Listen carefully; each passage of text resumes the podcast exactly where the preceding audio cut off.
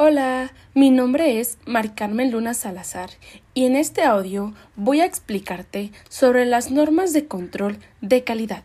Como introducción podemos decir que simplemente, como cualquier otro producto o servicio, siempre se ha buscado que éste contenga calidad, por el mismo respeto a nuestros mismos clientes. Y que en este caso hablaremos sobre el trabajo de lo que los auditores realizan, pues juegan un papel sumamente importante en la veracidad y confiabilidad de la información financiera que proporciona la misma empresa. Y que como Posteriormente comentaremos las normas de control de calidad. Su principal aplicación es sobre las firmas de contadores públicos, que sea parte de una asociación de contadores públicos que presten servicios profesionales independientes a las empresas o al público en general. Es así que este audio contendrá los orígenes de la Comisión de Normas de Auditoría y Aseguramiento, también llamado CONAA. También se mencionarán algunos de sus objetivos, ¿Quiénes lo integran? La aplicación de esta misma norma de control de calidad, también sus objetivos, su fecha de vigencia de esta norma, algunas pocas definiciones importantes, aplicación y cumplimiento de la misma firma, tanto también sobre la responsabilidad de los líderes que ejerzan la calidad en esa firma. Y como último, sobre ya el ejercimiento de la misma revisión de calidad. Sin más preámbulo, comencemos.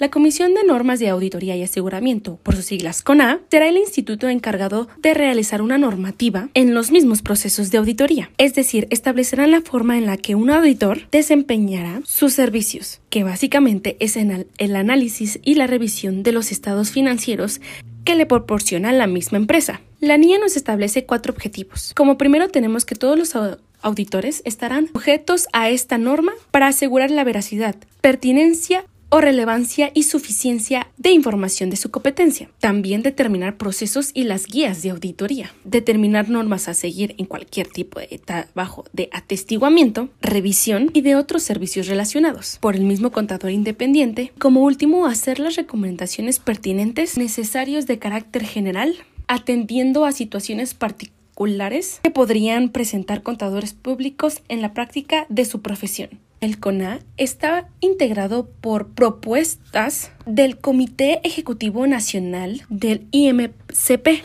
para ocupar la presidencia o como secretario, junto con su reglamento correspondiente. La norma de control de calidad, como ya mencionamos, establecerá normas y lineamientos con respecto de las responsabilidades de las propias firmas de contadores públicos o contadores públicos independientes que ejerzan un sistema de control de calidad para sus auditorías y revisiones, trabajos de atestiguamiento y otros servicios relacionados, y que estas políticas y procedimientos tienen una naturaleza que dependerá de factores como el tamaño, características operativas y forman parte de una red de firmas. Dentro de estas normas podremos encontrar material con respecto a la forma de aplicación de la firma, explicación del contexto para un entendimiento y algunas definiciones, y que el contexto sobre el cual se establecen requerimientos de la norma pretende ayudar en dos cosas, en entender la necesidad para su cumplimiento y la decisión, si fuera el caso,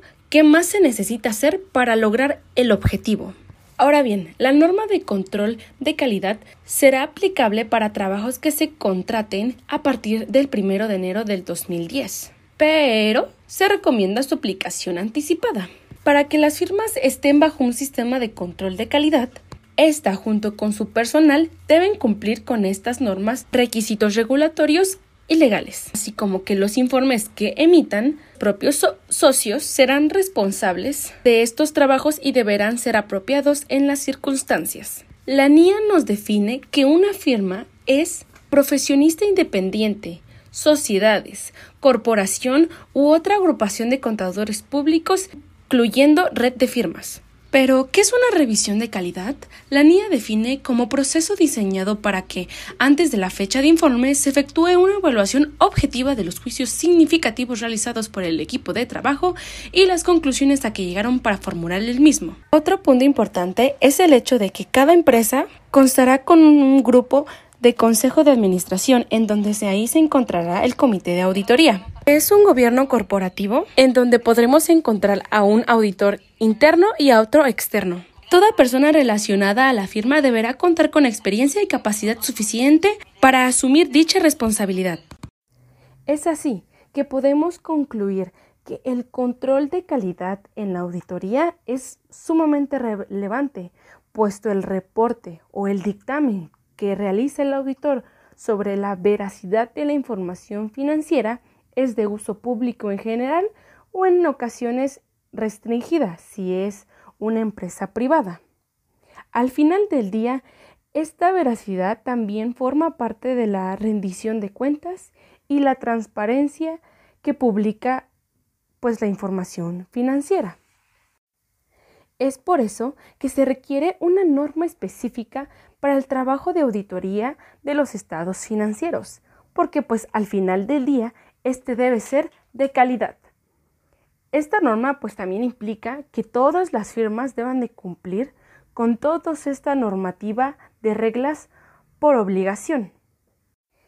El control de calidad simplemente debe estar muy bien documentado y que sea verificable en beneficio de toda la sociedad.